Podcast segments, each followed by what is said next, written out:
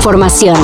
Titulares nacionales, internacionales, música, cine, deportes y ciencia en cinco minutos o menos. Cafeína.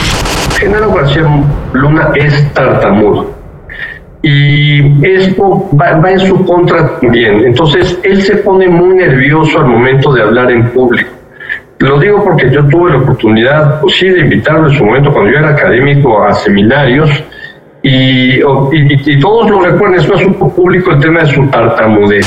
Jesús el Rey Zambada ofreció la segunda parte de su testimonio en el juicio contra Genaro García Luna y ahora aseguró que también le tocó su mochada a quien fuera subsecretario de gobierno del entonces DF, Gabriel Regino. Esto en épocas de AMLO. Ojo, aunque se dijo que también pasó una feria a las campañas de AMLO, el ex capo negó la acusación y dijo que solo sobornó a Regino. Y porque Día de los Enamorados, como testigo de la defensa de García Luna, subió al estrado su esposa, Linda Cristina Pereira, quien aseguró que el millonario patrimonio que formó el exsecretario de Seguridad fue resultado de bienes raíces y puro trabajo.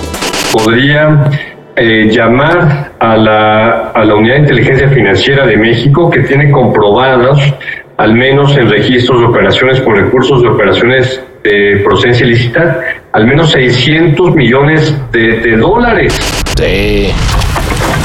Contagios de un virus que produce una enfermedad parecida al ébola obligó a una reunión de emergencia en la Organización Mundial de la Salud. ¡Ah, güey! ¡Che vato obsesionado! Según los especialistas, hay un brote del virus de Marburgo en varios países de África, principalmente en Guinea Ecuatorial. La reunión de emergencia fue para checar la propagación de la enfermedad, así como analizar cómo va el desarrollo de una esperada vacuna. Nada por qué alarmarse en los demás continentes, pero no por eso dejar de estar pendientes qué pasa en África. Y hablando de pendientes, lo que pende de un hilo es la participación de atletas mexicanos en los próximos Juegos Olímpicos. Al menos eso insinuó la directora de la CONADE, Ana Gabriela Guevara. Según la ex velocista, el caso entre World Aquatics y el presidente de la Federación Mexicana de Natación, Kirill Todorov, es el que podría dejar fuera a nadadores mexicanos de París 2024. No escucha a nadie que dijera que me la juego full así, a pesar de todo su preocupación fue la beca. Nunca fue la parte deportiva, estamos preocupados por las medallas que ellos.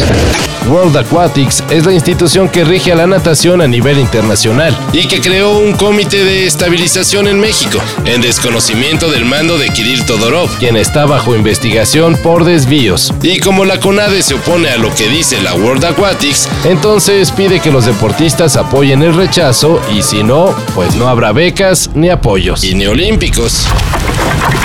Blur, Pulp, The Pitch Mode, Everything But the Girls. Hijo, este 2023 será un año de grandes regresos, pero ninguno tan grande como el de Luis Miguel.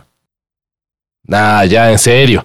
El Sol anunció que volverá a los escenarios con un espectacular tour. ¿Por dónde y de a cómo? Bueno, eso todavía no se sabe. El intérprete de Ahora te puedes marchar nomás colgó una imagen en Instagram con el anuncio y eso fue suficiente para despertar pasiones.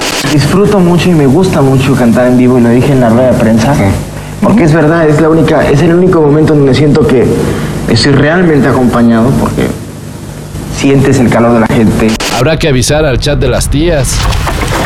En la Cámara de Diputados quieren armar la guerra entre las regiones del país que se disputan la autoría de los tacos de canasta. ¡Tacos, los tacos de canasta, tacos! Aunque hay quienes juran que nacieron en Tepito y otros en las minas de Guanajuato, los legisladores quieren que tengan denominación de origen de Tlaxcala. Pues bueno, la decisión estará en manos del Instituto Mexicano de la Propiedad Intelectual y de la Secretaría de Economía. Y de otorgarla, según se entiende, serán tacos de canasta, no más los preparados en Tlaxcala. Todo esto y más de lo que necesitas saber en sopitas.com. El guion corre a cargo de Álvaro Cortés y yo soy Carlos el Santo Domínguez. Cafeína. Un shot de noticias para despertar. Lunes a viernes por sopitas.com. Y donde sea que escuches podcasts.